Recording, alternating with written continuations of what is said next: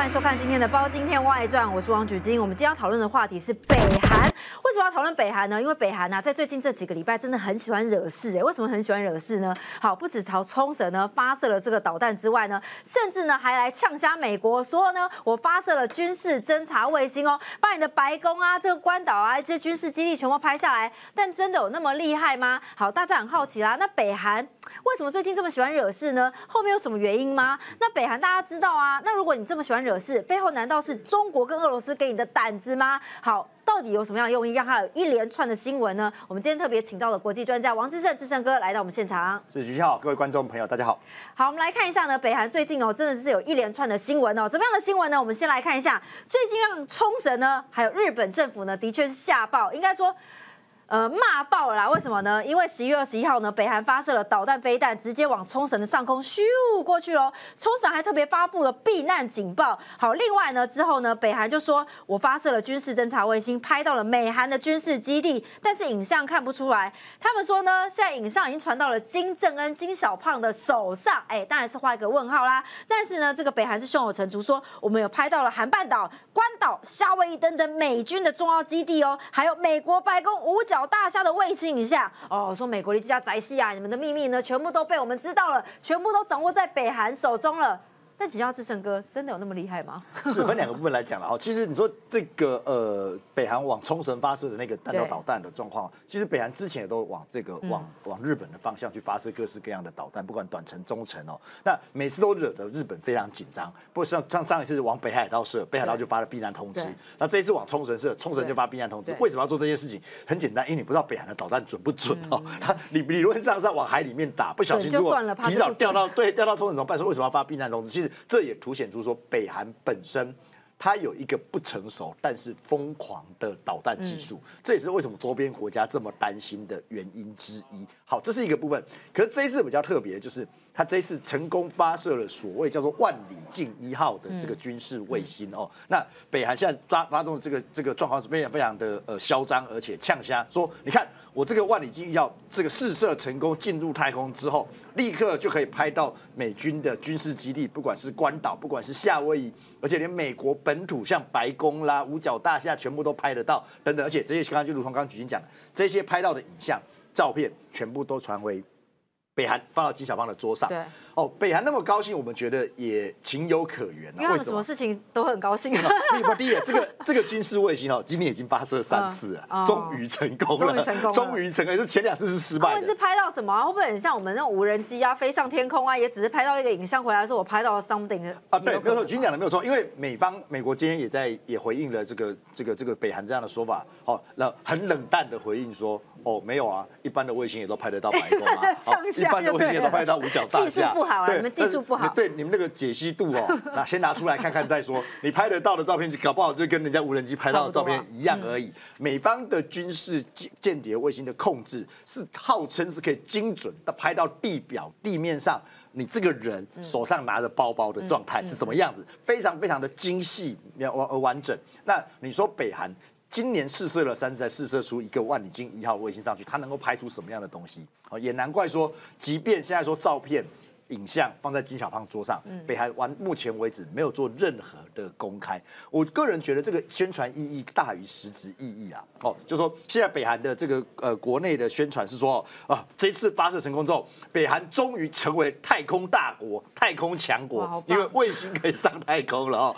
所以这样的情况说，你会觉得说，哎，这个东西到底是实质上真的有军事上的基础，还是说宣传意义？哦，来做自我喊、自我画虾，然后自我壮胆。我觉得这个部分其实都还。但大家也觉得，如果是胡乱的话，啊，北韩这样胡乱也十几年了，然后其实南韩也有所准备了吧？日本也有所准备了，那其实你也就相安无事啊。但偏偏呢，这次南韩也毛起来了，我就跟你杠上啦。好啊，那我们现在大家都一起来军事部署啊，哎，这不是打破了过去的协议吗？哦，是没有错，就说这一次我刚刚讲说，虽然这个万里金一号看起来不怎么样的东西，可是他今年试射了三次，那那再加上呃常常呃这个不经其意的突然间的试射导弹，南韩这次真的给他起来受不了了，就在这个呃一十一月中旬的时候，他就宣布要这个结束哦，跟北韩在二零一八年九月十九号签署的这个所谓的平壤宣言，或者我们叫做所谓的这个九一九的军事协议，九九军事协议其实是当时是文在寅这个任内哦，跟当时金正恩。所签署的。文大家如果还有印象的话，当时。这个两个人还破冰的史，这个这个这个算是史无前例的会面。对，在南北在南北韩分裂之后，韩战之后，两个人正式的见面。而且这个协议当中很重要一件事情，就是两边两方啊宣布在那个所谓的。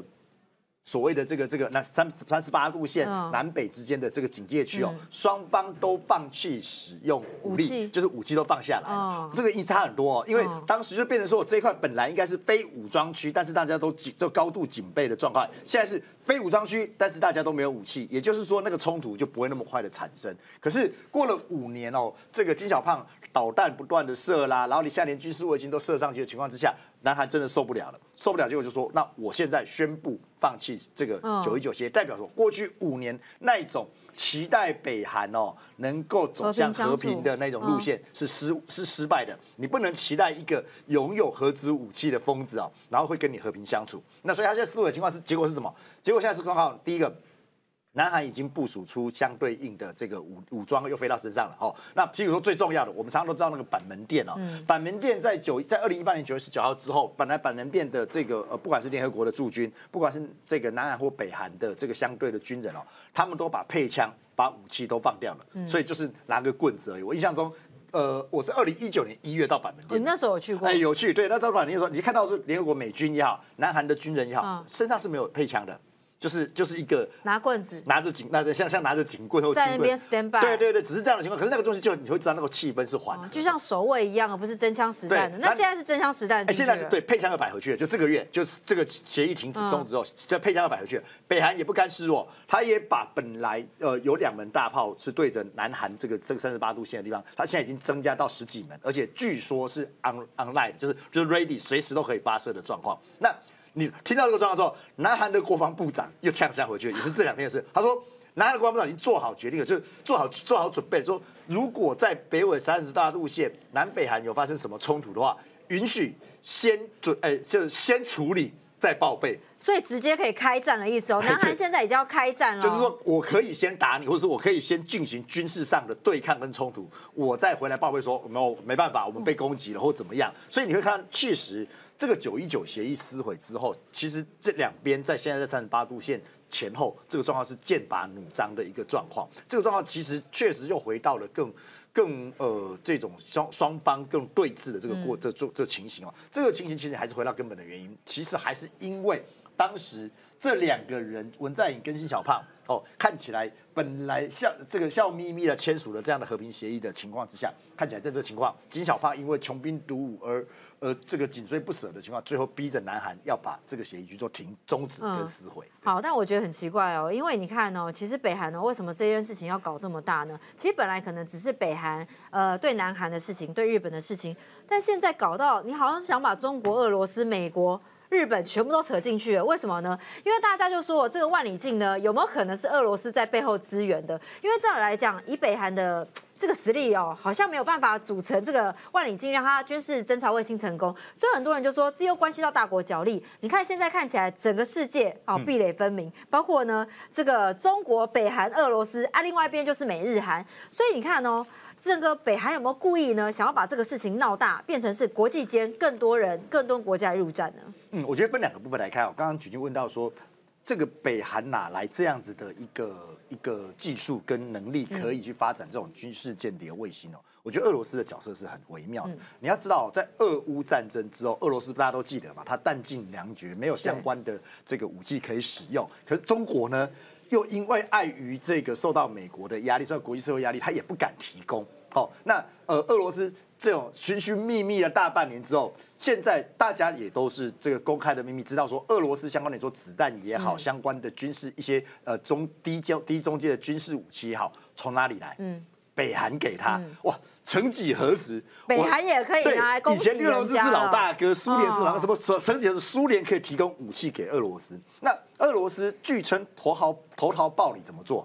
你给我子弹，你给我步枪，你给我坦克，那我给你相关更高阶的军事技术。哎，这这等于是互相交流嘛？你我给你军事技术，你就可以继续开发更多的武器。你有更多的武器呢，你就可以再继续源源不绝的提供给俄罗斯。那中国在后面扮演着一个你说可能是中介的运输者或者是一个联系者的角色。所以中。俄跟朝就是朝鲜哦，这三个国家的集团化的形成，其实俄乌战争提供了他们一个紧密的、紧密连接的过程。好，这也提供了，所以提供了说，这个为什么北韩可以有可能可以有万里镜一号这样子的军事的卫星的技术？虽然我们强调这个技术可能不是非常高阶，嗯。可是，如果他就以前没有，现在有，那俄罗斯的角色其实就是一个很微妙的状况。而也因为这样子哦，你会看到说，其实在这个就这个情况之下，所以北南韩会判断说，哎，现在这个问题哦，不是单纯的这个呃北韩朝北朝鲜呃跟南韩之间的问题，它恐怕是一个。这个集团对抗跟竞争的问题，所以你看，南韩这次是真的硬起来哦。那硬起来的过程当中，你就会看到说，哎，在这样的过程，它其实是非常强调哦，要跟北韩去做一个直接的控，就是对抗，然后也同时也把俄罗斯也拉进来，就说其实后面是不是俄罗斯在问题？而且最重要的，他就跟中国呛瞎了。哦，你看他说跟直接跟中国讲说，如果你中国继续跟北韩合作。是不利中国自己的国际地位。哎，韩国哎，你要想想，对韩国跟中国这样呛下，这是史无前例的状态。可是尹锡悦做了，而且尹学身上不意外啊，可能在文在寅身上比较意外，但在尹学身上其实不太意外吧？嗯，应该这样讲，以做应该讲历任的韩国总统哦，即便你可能有亲美路线或亲中路线，但是不会这么直接、强烈的点名中国说你跟北韩合作对你的国际地位有损，因为对。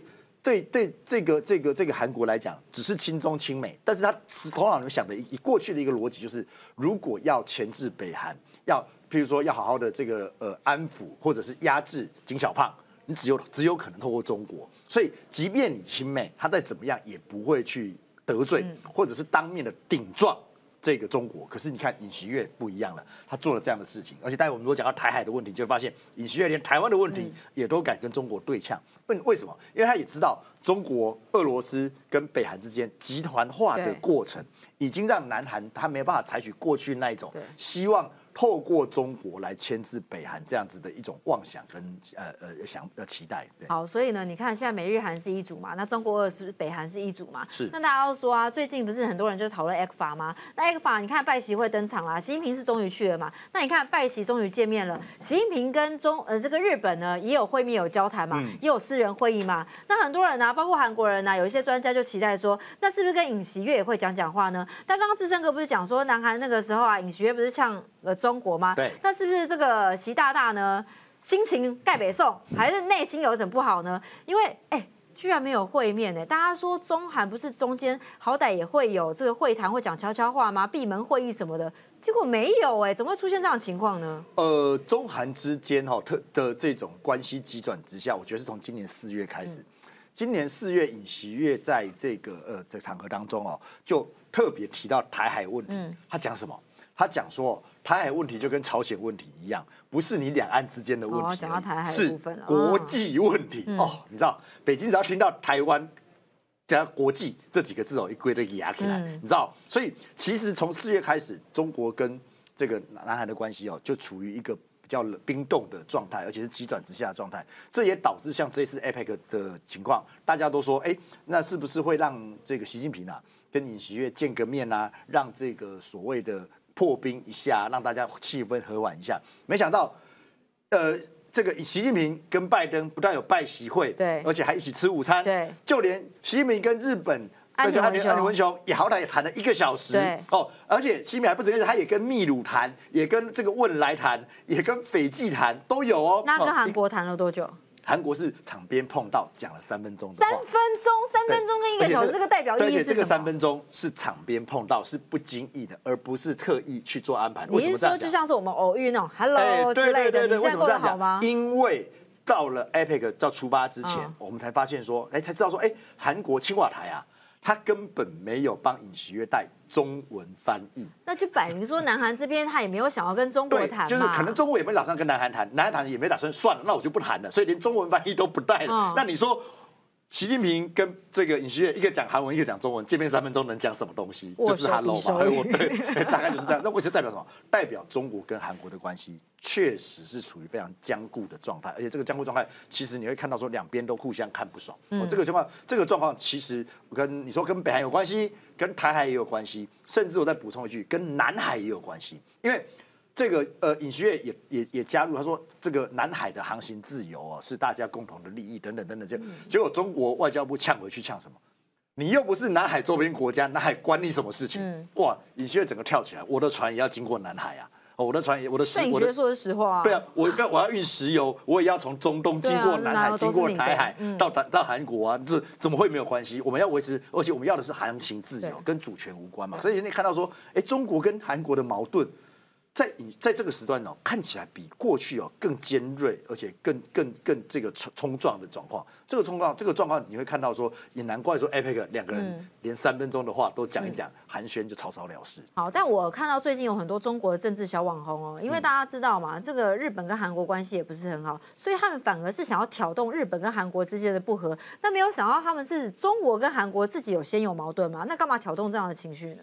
呃，应该这样讲，过去当中哦，就是确实你必须承认日呃韩国的这个因为历史情节的因素，有很多的韩国民众对日本是无法原谅的，就特别是二战啦、殖民啦、慰安妇啦等等的因素等等，哦，所以对就是仇日的心情可能比反中的心情来的强烈。可是坦白讲，随着中国自己的战狼外交啦，然后香港的问题啦，然后在 COVID-19 之后的状况，其实你看到这一段时间韩国的民调当中。排名最讨厌的国家第一名，排谁不是日本的，其实中国了。我看到最新的资料是超过七十，应该是百分之七十点二的南韩民众是讨厌中国的，这是第一名。所以尹学也知道这个，就是又那你你你中日两个国家，你总不能都得罪自己韩国陷于孤注孤立嘛。所以尹学也抓准了这个时间点，跟日本哦有比较紧密的合作。所以你看日韩之间在很多的议题上面。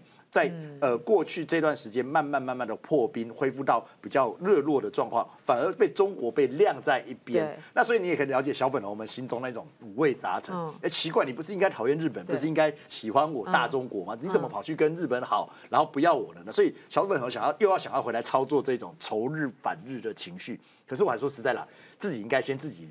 这个这个检讨自己啊，你要不要战这样战狼到处跟人家呛虾哦，然后你台海也呛，南海也呛，然后好像这个所有的东西都中国都看韩国不爽。那你当时因为一个萨德系统，你又把这个韩国全部封杀，哦，把造成乐天全面退出中国。我讲一个数字哦，其实我们在讲说两岸经贸的时候，今年哦，今年看到到十一月的情况，我们已经看到了，是大概呃三十年来。中韩之间的贸易，韩国对中国首次出现逆差，哦，这是意思告诉你什么？我韩国也不要去你中国投资了啦，我也不要跟你中国做生意了，我要去越南啦，我要去东南亚，我要去印度，跟台湾像不像？跟台湾也很像，所以一样的故事在发生当中。那你说这些小粉红们当然气急败坏，想办法要挑拨日韩之间的一个情节，可是他们忘了，他们现在恐怕是全世界最厌恶、最让人厌恶的一个国家。好，所以韩国现在可能在。意志方面、心理方面、经济方面都想要从中国出逃，但有趣的是呢，APEC 会议呢，大家说，哎，不是看到拜习会吗？有趣的是呢，虽然呢，这个韩中只有讲话三分钟，但是韩国立刻就跑去找英国嘞，而且很多话聊哦，聊到什么呢？还聊到台海哎。那你看啊，在拜习会之后呢，英韩双方会面登场了。这个对整个国际局势来讲，会不会有什么影响呢？是没有错，就是在拜习会之后，呃，这个尹学啊，风尘仆仆的跑到了英国去，好，然后跟这个英国的首相、英国的外相都见了面。那特别是英国的外相是这个卡麦隆，哦，那当时他上任的时候，还有很多人担心说，太糟糕了，因为卡麦隆是。所谓的中英啊，中国跟英国黄金时代的时候的那时候的首相，哦，他说我糟糕了，英国要不要改变路线，哦，变成亲中？没想到一见到尹锡悦，两边的两个人一起来谈中国问题的时候，竟然包括尹锡悦也好。包括这个卡麦隆也好，都在重申台海和平稳定对于两个国家的重要性。而且卡麦隆还特别说，中国比以往更具侵略性，强势独断，并行使战狼外交。所以呢，安全跟保护是现在英国对中国的重点哦。英国态度转换也很大哎，很难想象哦。因为如果把这句话，你不是在二零一六年卡麦隆是当首相的时候，不会有这一句话。所以卡麦隆自己也说了，此一时也。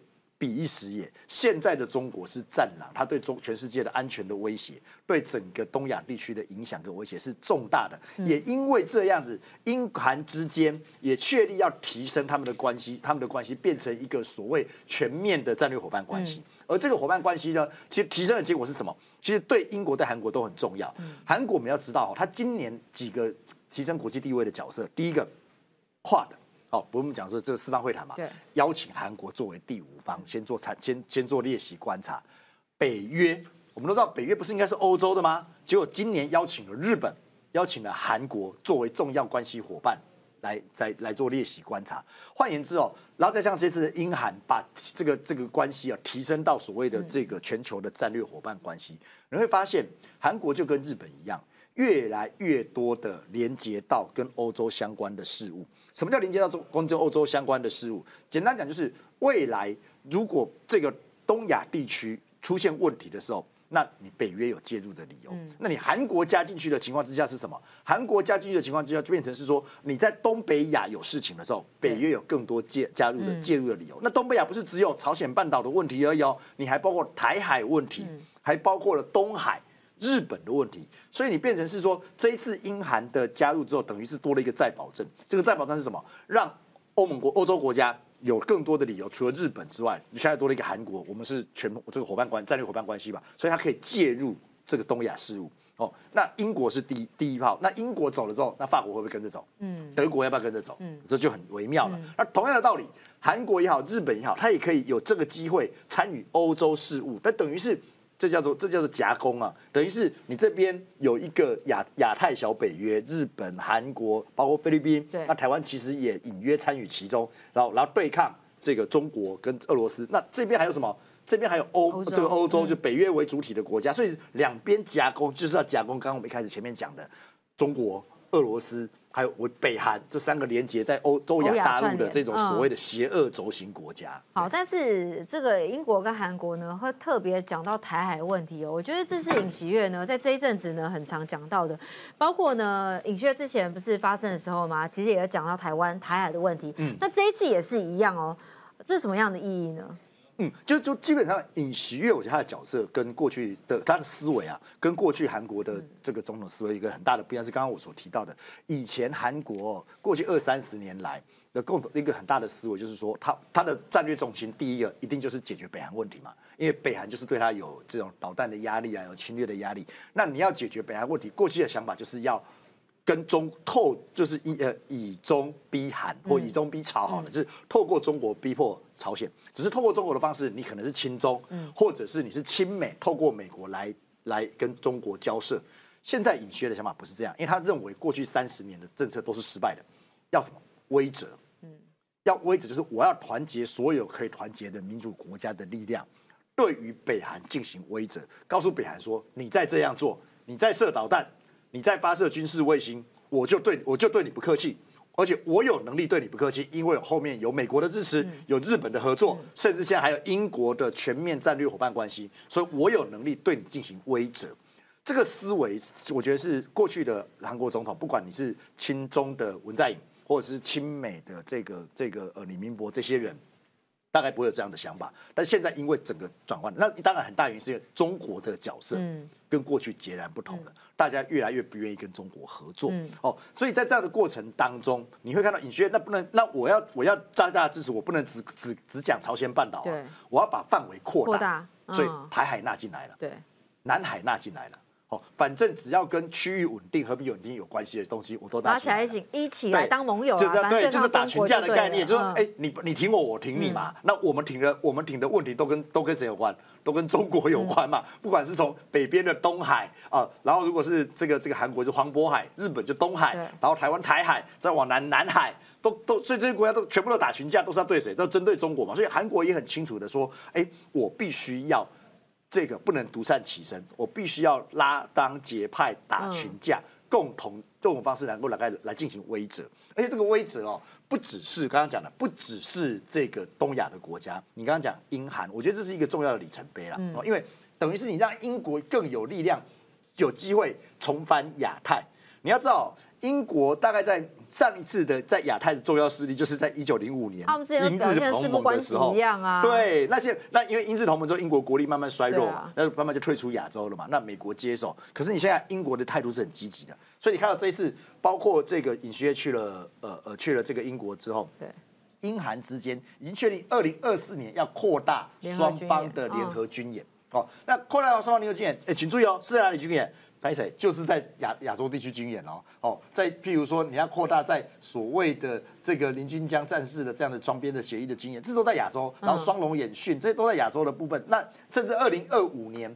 伊丽莎白女王号的这个航母打击群要重返太平洋，所以英国也要重返光荣的意思。哦，对，我觉得，我觉得有这种味道，就是要重不不是只有美国要重返亚洲，连英国也要重返亚洲，而且很清楚，这个重返亚洲剑指的就是日渐壮大崛起，而且对民主价值造成威胁的中国嘛。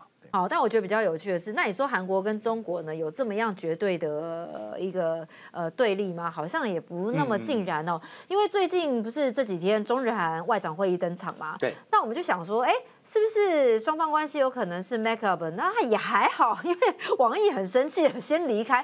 我就想说，这么重要的会议，我会因为家里有事情我就先离开吗？王毅会先走，大家也觉得很纳闷。那当然，王毅是说啊，因为我还有另外的行程安排。通常会发生这样的情况吗？不会啦，因为这种外长会议都非常非常重要。对嘛？会先走，大概就两个原因啊。谈不拢。一个就是谈太好了，谈太好，本来要谈三天，我一天就谈完了，可以了，夜也可以走了。一种就是谈不拢。那你觉得这是什么情况？你看王毅的反应，那当然是谈不拢吧？对，谈得好就一定为什么谈不拢？哎，我觉得是这样子啊，因为因为这个三外长会议哦，大概要谈两件事情了。第一个当然就是要。针对明年预期是一月份，中日韩三方首脑要见面的这个会议，但上一次是四年前，二零一九年在成都，哦，那所以呃，我觉得这个就是一个在安排这个三方首脑会议的这样子的一个一个前奏曲。那这个部分应该是比较没有问题，因为怎么样，三个人有见面总比没见面好，就像拜席会一样，有见面气氛有缓和，总比这种剑拔弩张来的好。那但是问题是见面谈什么？彼此之间的态度跟立场是什么？那个才是核心。嗯，那我估计啊，中国的或者王毅要的这要要价，可能是日本跟韩国都没办法接受的。譬如说，王毅可能要求日本跟韩国在台海的问题上面要有所表态。因为王毅就直接警告哦，南韩外交部长哦，说你不要把经济跟技术问题政治化，用警告的方式哦。所以很多人就说，哎，那这样子的话，南韩跟台海可以。对，当然听不下去啊，因为你看这个，包括他的外交部长发言人毛宁也说了，他说这个台海问台湾问题是中国内政问题啊，不许他其他干涉。可是韩国也跟你讲，关心台海问题是理所当然哦，所以两边其实你就发现没有交集，就是我们刚刚举所说的，对韩国来讲，台海问题已经不是两岸问题，而是一个国际议题。但是对中国来讲，这是内政问题。嗯，什么时候轮到你韩国来干涉我这个东西了？所以这东西会谈不拢。那你日本的立场当然跟韩国相对而言比较一致嘛。所以说开玩笑讲说，在那个三方首脑会谈当中哦，就是日韩两个人欺负。不是讲欺负了，日韩两个人对抗中国一个人嘛？那二打一，这个这个这个王毅看起来情势不对，就就只好赶快结束先走哦。那那这个这个状况其实也不代表说三边就撕破脸哦。我认为这样情况之下，只是说让明年一月份的中日韩的三方首脑会议会不会举行？我认为还是有机会举行，但是举行的气氛、谈的内容。会不会很好啊？那就见仁见智，还只是大家做做样子，先破破冰，那又又是一个另外一个故事了。好，但要请教志胜哥，因为我觉得这种大国博弈哦，的确是蛮奇妙的。你看呢，我们刚刚讲了那么一连串的会面哦，有的时候是友好的会面，有的时候是敌方的会面，敌方会面之后呢，又要跟友好联盟来会面，这是一个互相制衡的动作吗？呃，对，这是一个你说互相制衡也好，或者是彼此之间透过这种方式哦，去展现彼此之间后面的筹码。的态度也好，你譬如说刚刚我们所提到的，这次在 APEC 当中，哎，这个尹锡悦跟习近平只有场边三分钟，可是一结束，人家尹锡悦就立刻跑到英国去，啊，这其实就一定程度展现出说我没有非跟你中国站在一起，好，那你要知道去英国还有一个很微妙的地方，为什么不是去美国？因为美国它中韩，比如中，哎，这个这个这个拜登跟习近平才在。APEC 之前的拜习会上面缓和了中美的气氛。那你如果你要展现比较强硬的军事上的或者战略伙伴上的立场的时候，实在不不不见得由美国出面比较好。嗯，哎，你这时候有美国的分身，哦，他的这个这个巴黎巴黎的盟友英国来进行这样的角色扮演，也是一个方式啊。所以你说后面的大国博弈，英国要跟这个应该讲对，英国要跟这个这个这个要接接待尹锡悦去参访，再去访问这件事情，你说美国人？有没有在中间参与克林的角色？哎，这个角色是不是有释讯号的释放？这些都是学问啊，这些都是都有它后面的大国博弈的方式跟讯号的释放在里面哦。那譬如说，你说我再讲一个例子，譬如说你说这个金正恩，我们回来讲最前面金正恩这个例子，金正恩例子也也很诡异哦，你在这个时间点，人家在 APEC 办完之后，大家这些国家都和乐融融的情况之下，咻咻咻咻咻，一下又放导弹，一下又射军事卫星，还去跟美国呛虾，那你你在中国情何以堪？嗯，可是对啊，因为你要说，哎、我好不容易中美关系破冰，结果你做这件事情，那我中国怎么这这不是要给下中下中国民注吗？哦，可是也不见得，也有可能是什么？也有可能是中国希望北韩做这件事情，告诉美国说我还是有筹码所以。这也是棒子跟胡萝卜的概念。对，所以其实各大家都讲的不好听一点，说各怀鬼胎，有时候各各有所思也好然后所以这个就是大国博弈复杂的地方。那也因为这样子说，在台湾像这样台湾这样的中等国家，我们重要就是你不能期待说跟你的敌对国家之间能够有这种所谓的呃真的说呃完全。在一个所谓九二共识这样东西东西之下，你就期待他会对你和平，你一定是要有彼此之间价值理念连结的情况之下去做有效的这种紧密的合作那如果。价值理念又不一样嘞，那就那当那当然就风险就很高了。那所以你看过去的韩国，你看它就是左右碰壁嘛，因为一下亲中，一下亲美，一下亲中，一下亲美，搞个美国对你支持可能也担心。对，就说哎、我这样支支支持你一下，你会不会又跑去秦州？中国更是拿着这个东西就对你颐指气使，或对你各式各样的这种这种呃要价指挥。所以尹锡悦反而走出了一条跟过去不一样的路，他很清楚的知道说，要要透过自己的实力，嗯，跟这个呃。价值相同的国家做结盟，才能够达到自己在外交上面的空间跟突破。所以这个部分其实你也，我觉得也给台湾一个很大的思考。我跟习近平见面三分钟又怎么样？我也到了英国去啊，我也见了英国首相，我也见了英国女王啊，对不对？所以也不见得完完全全要仰赖中国的鼻息。所以现在的国际政治的快速变迁哦，这是过去所想不到的。好，过去呢被说这个很脱离亚洲地区的这个英国呢，现在呢非常关心国防跟亚太地区。那包括呢这几天还发布一个报告，外交部长也他们的外交部也说呢，里面特别提了台湾四十次，哎，这也足以证明说英国国会呢对台湾议题也非常关注。那韩国也是一样，所以呢你不关心自己的安全，那谁来关心你们呢？好，我们感谢今天志胜哥来到我们现场，也谢谢大家收看今天的包青天外传，记得按赞开启小铃铛哦，我们下次再会了，拜拜。